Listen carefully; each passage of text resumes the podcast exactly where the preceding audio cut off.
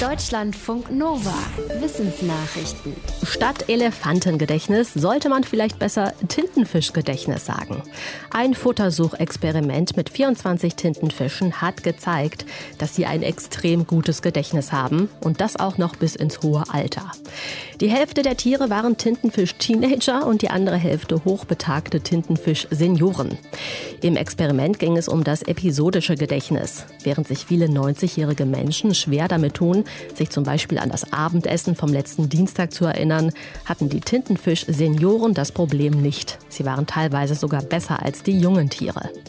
Das gute Gedächtnis der Tintenfische könnte an ihrem anderen Hirnaufbau liegen. Beim Menschen wird für das nachlassende episodische Gedächtnis der Hippocampus verantwortlich gemacht. Tintenfische haben den aber nicht.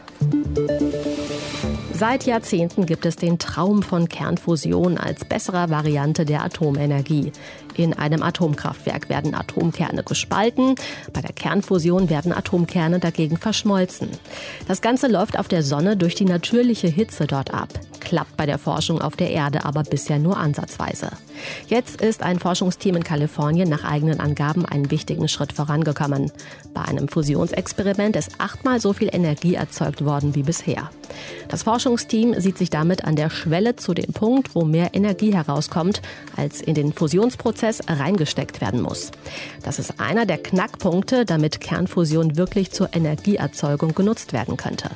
Ein britischer Physiker, der schon einen ersten Blick auf die Daten aus den USA geworfen hat, sagt, dass es nach dem wichtigsten Fortschritt seit den 70er Jahren aussieht.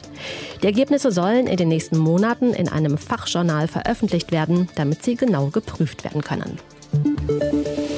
Bei den politischen Einstellungen in Europa werden die Unterschiede laut einer neuen Studie immer größer.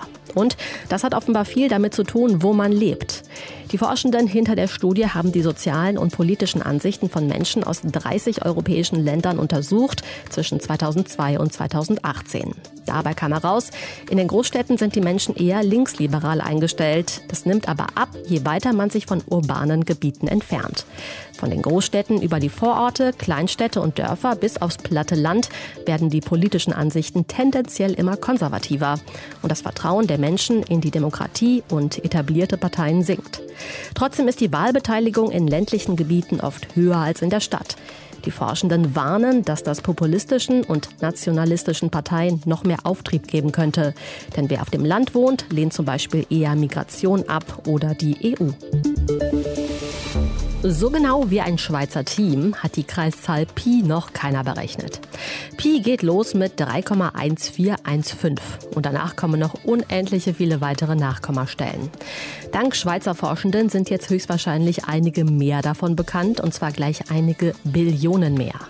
Das Team von der FH Graubünden hat fast 63 Billionen Nachkommastellen berechnet mit einem Supercomputer in knapp 109 Tagen. Das Ganze steht noch unter Vorbehalt, weil das Guinness-Team den Rekord noch prüft. Die Forschenden sind aber optimistisch, weil sie ihren Pi-Wert mit zwei Formeln gegengecheckt haben. Mit fast 63 Millionen Nachkommastellen würden sie den derzeitigen Rekordhalter aus den USA locker schlagen und schneller waren sie auch. Pi heißt auch Kreiszahl, weil man damit den Umfang eines Kreises aus seinem Durchmesser berechnen kann. Pi immer genauer bestimmen zu können, ist inzwischen aber vor allem für die Informatik interessant. Wegen der Corona-Pandemie und der Lockdowns hatten viele Schülerinnen und Schüler überall auf der Welt Online-Unterricht. US-Forschende sagen, in dieser Zeit haben die Kinder und Jugendlichen endlich genug Schlaf bekommen. Sie haben mehr als 5000 Schülerinnen und Schüler in den USA dazu befragt, welche Art von Unterricht sie hatten, wann der losging und wie viele Stunden sie nachts schliefen.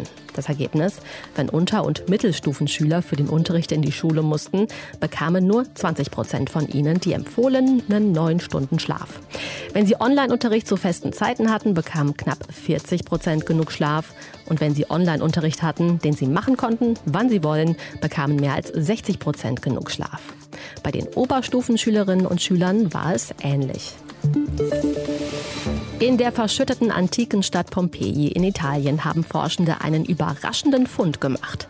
Mitarbeitende des Archäologieparks Pompeji und der Europäischen Uni Valencia haben das Grab eines ehemaligen Sklaven entdeckt, der nach seiner Freilassung reich und gesellschaftlich einflussreich wurde. Spannend finden die Forschenden, dass die Leiche mumifiziert ist. Tote wurden damals nämlich eigentlich nicht begraben, sondern verbrannt. Interessant ist auch eine Inschrift auf dem Grab. Da steht drauf, dass der ehemalige Sklave Aufführungen abhalten ließ, und zwar auch auf Griechisch.